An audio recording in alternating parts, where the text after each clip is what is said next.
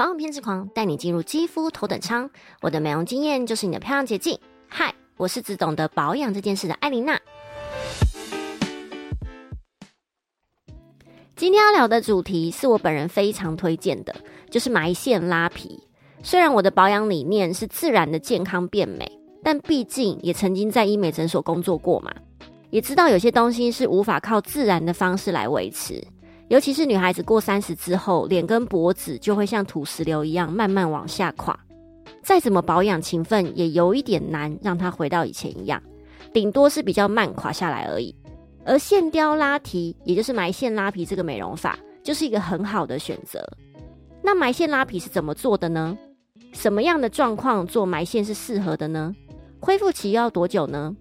那在今天的主题开始之前，我的频道主要是在讲皮肤管理、体态控管、医美、健身跟如何吃得漂亮。如果你喜欢这类型的主题，欢迎追踪哦。我们先来了解一下埋线它的原理，它其实就是把各种线材放进皮下组织里，透过专业医生利用拉力，将这些缝线均匀的埋在皮肤底层里。那因为这些缝线会深入我们的皮下组织里，所以同时还可以刺激胶原蛋白增生。除了紧实皮肤，还可以有烹饪感。重点是它可以立即看到效果，非常适合想偷偷变美但不想被发现的女孩子。医生会先在靠近发际线的位置开一个小口，将线材用导管的方式，透过这个小口一条一条的深入皮肤底层，用他们专业的经验做拉提之后，最后把全部的线材在同一个出口打结。将伤口止血、收口，贴上人工皮就结束了。贴上人工皮的开口，大概贴个三天左右就会愈合。那至于线材，市面上有超级多种，像是羽毛线、蓝钻鱼骨线、玫瑰线、少女线等等。其实差别大概是缝线上面的一些结构不太一样而已。例如鱼骨线，它每公分就有八个倒钩。而这些倒钩在医生做提拉的时候会深入组织里，可以固定在皮下组织，达到支撑。另外，像是少女线，就是一个有三百六十度长得像圆锥体的线材，其实就是铃铛线的进阶版啦。它的圆锥体就是长得像一个一个的铃铛一样。那因为它是三百六十度的嘛，所以在皮下组织里会获得更多的支撑，当然就比较不容易走位。那每个人适合的缝线都不太一样，还是要看松弛程度、耐受力、预算等等，建议给专业医生评估后讨论，再决定线材的种类。而恢复期基本上大概是一周左右，如果是代谢比较慢的，消肿时间可能会在两周左右。微创埋线做完肿胀淤青都是有可能的，也有可能会有一些凹陷问题。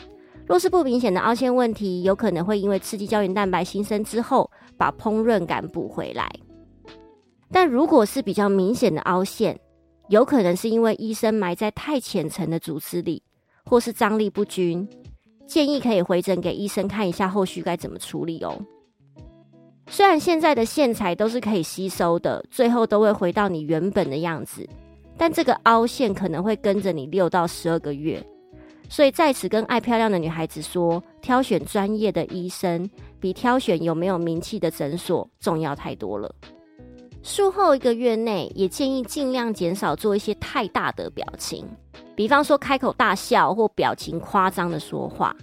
还有，也要尽量避免按摩我们的脸，擦擦保养品那种的稍微拉提是没有关系。可是如果像是那种 SPA 那种按摩啊，就先不要了，以防线材还没有跟组织融合的时候。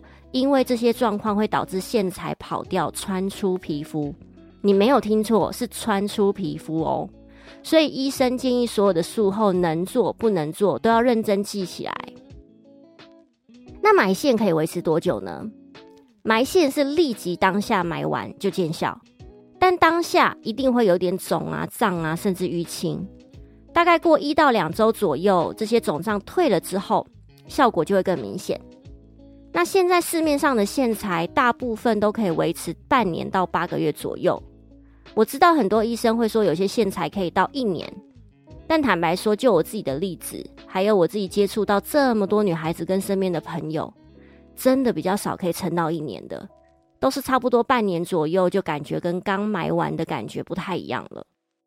那当然，每个人天生条件、松弛条件都不同，维持时间一定都不一样喽。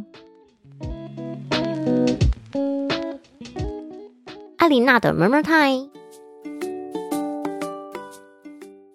我觉得女孩子过了三十岁之后，真的要半年左右就留一点预算在买线上。如果觉得费用太高，也可以一年买一次。虽然电音波有拉提跟紧实的效果。但比起来，我真的还是比较推荐埋线拉皮。我绝对是埋线派的，因为如果我都已经做医美了，我就想要立即有效果的保养啊。平常就可以用晚 A 的 A 醇来保养，或是其他抗老的成分，让它老化的慢一点。那如果你不知道自己适合什么，可以先多去几间诊所咨询看看，再决定到底是要用电音波还是埋线。虽然埋线效果很好，但根本问题还是平常的保养。如果底不好，埋线效果一样维持不久。所以基本功还是最重要。